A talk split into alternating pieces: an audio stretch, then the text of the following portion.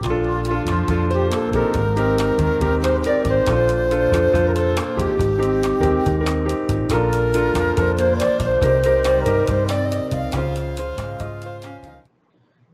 大家好，我们是兽医好想告诉您，感谢你发了我们的 Podcast。现在回到我们陆沙社社长的访谈。哎，刚刚提到野生的水鹿，所以嗯那个就比较不是、呃那种呃豢养一生出来的的那种吗，没错，没错，没错，是的。就是哎那算是原生种吗？呃呃，水鹿是原生种，哼是没有错。哎，那那养的那些是是是什么水鹿啊？呃，它一样，主要绝大部分都是台湾的水鹿，哼哦哦哦，就是同一种，只是他们是同一种人为饲养这样。嗯，没错，他们可能在很早期之前就从野外抓了之后，然后育种，就是去嗯特别筛选出容易长出特别大的我们叫鹿鹿茸的这些个嗯体，这样子，对。嗯了解，那这个对生态来说会，呃，我我的意思是说，因为他们嗯既然都是同一种，嗯那呃，这个对生态来说会有什么就是不好的影响吗？我想这个兽医师应该非常清楚，就是疾病的传染。啊、因为它太单一了，对，是的，是的，基因太单一，嗯。嗯，对，所以我们这些养殖的个体，他们其实很容易受到这些呃传染病的感染，然后嗯也然后溢出之后，如果它在野外又形成一个族群之后，这样的一个疾病可能会因为这样子，去。对，会传染给野生的个体。那野生的个体可能抵抗力如果不是那么好的话，这个时候可能会造成很大的生存的威胁。对，原来如此，嗯，就纯种的的就很变得很脆脆弱，就可能是一死就是死一大堆这样子。对，是的，是的，是的。所以我们的入室调查里面，其中一项也就是在做这个传染病的监控。天啊，连传染性监控都要做，这个其实就是跟那个呃这个狂犬病事件的爆发之后有有很大的关联性，因为狂犬病的事件爆发完的时候，那个我们的这个呃机关署不是机关署，讲错，防检局。防检嗯。局就哎意外发现陆沙社这边有大量的参与者愿意来做这样的事情，所以那是从二零呃二零一三年开始，我们就被拜托来协助参与做这样这个简体的嗯采样，然后送检是那个。忧患嘛，对不对？，对对对对对，然后后来就从右环扩大到只要是不明死因的个体，我们都会协助送验这样子。嗯嗯。那目前有更进一步的的，就是关于狂犬病有更进一步的讯息。呃，有有哦有有，嗯，像呃狂犬病的话，之前两位兽医师应该其实知道，台湾的右弯型狂犬病分为两型，东部跟西部。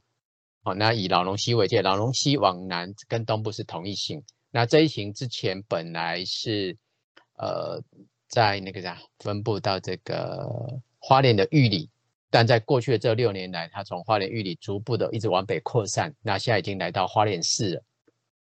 好，那所以呢，像现在呃，我们的房检局是把东部的这个地方，把那个利雾溪，其实本来是做以那个叫啥呃，哎，花莲那条很有名的溪，我突然忘记它名字，花莲南子千溪呃，南子千溪在高雄，哦，花莲有一条姑峦溪，呃，秀姑峦溪是不是？好像是，本来一开始是用秀姑峦溪，但后来发现它很快就突破了，然后后来又往北移到木瓜溪，然后现在是变成用利乌溪当做一个界限，呃当做一个警戒线。呃如果说它跨过利乌溪的话，可能就要有更积极的作为，也例如去空投这个狂犬病的疫苗，让幼獾吃，产生抵抗力等之类的。哦，那反过口头来看，那本来西半部这边是稳定的，也就是说，它以大安溪为界，过了大安溪以北，苗栗、新竹、桃园、台北都是非疫区。嗯，但这样的情形稳定了很长一段时间，但是一直到去年产生了一点变化了，就在大安溪北边的几个乡镇，就苗栗的那个南部的几个乡镇哦，例如像泰安，然后那个呃苑里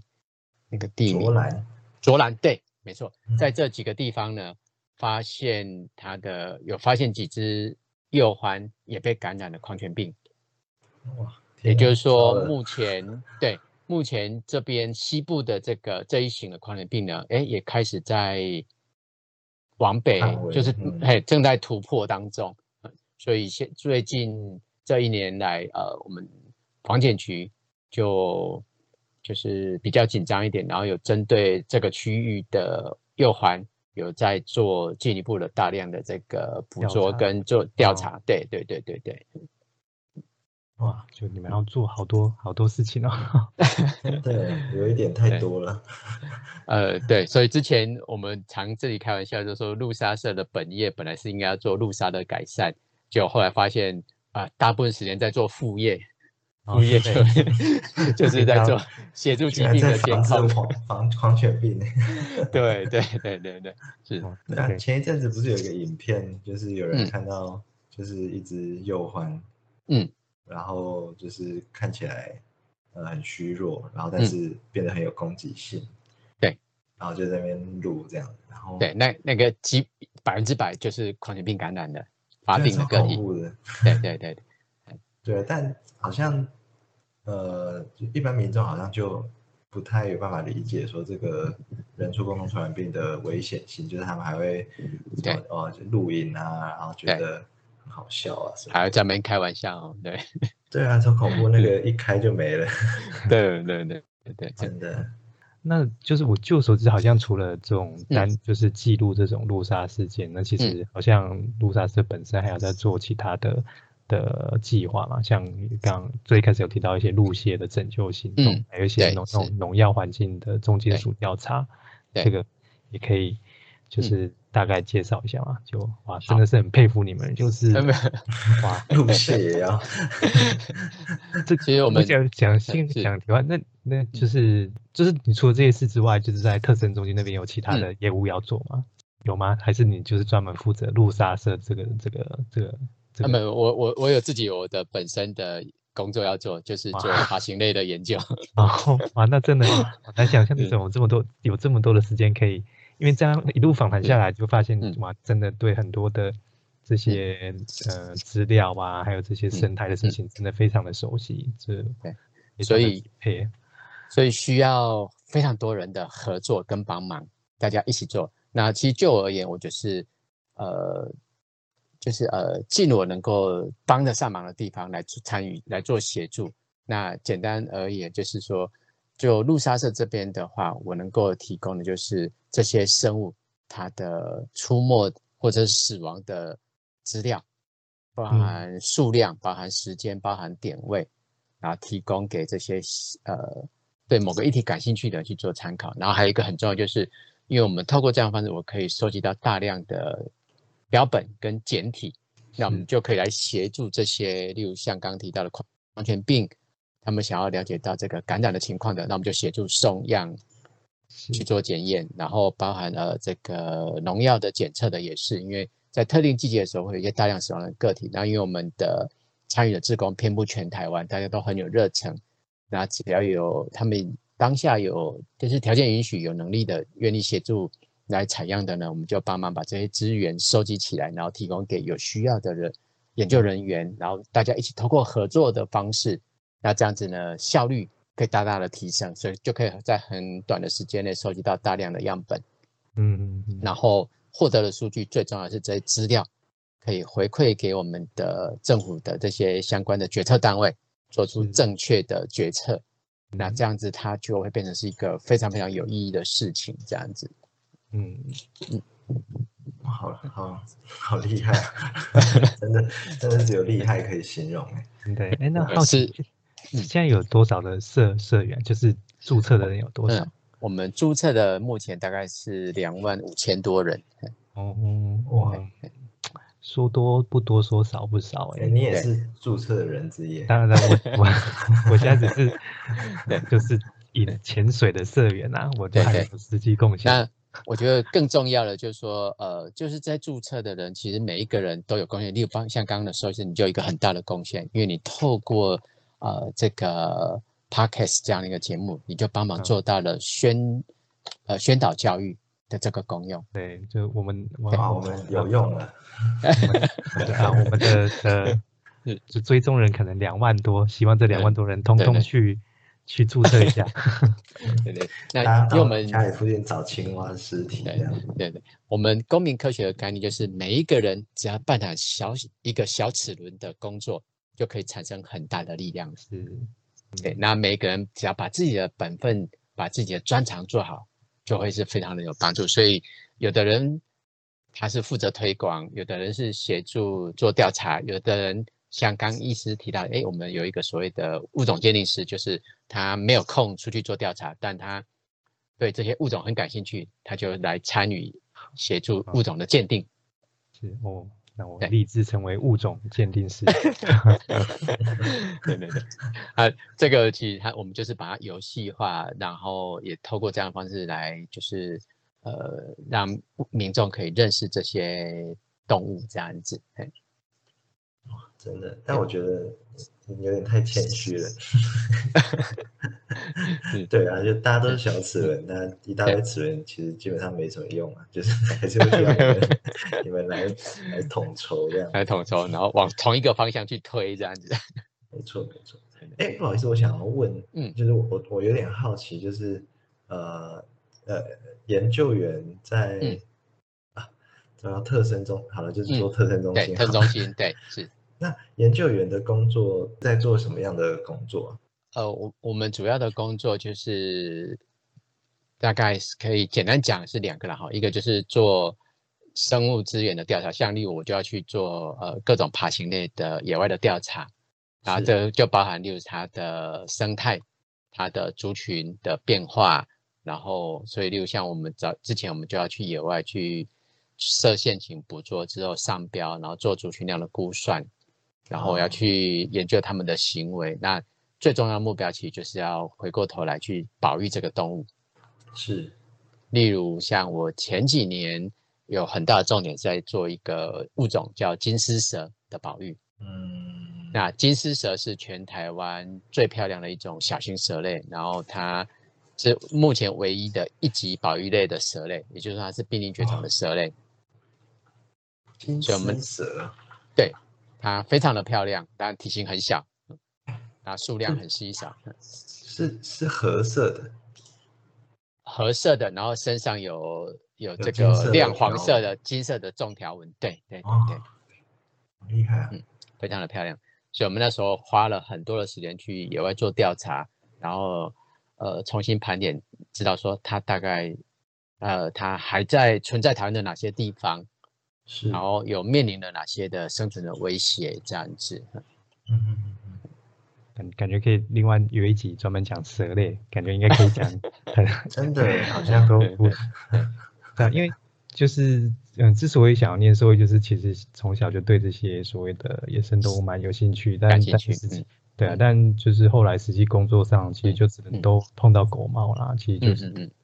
就觉得好像当初的热忱就有点。就是消散了，对啊，感觉是，嗯，好像可以找点时间就去像，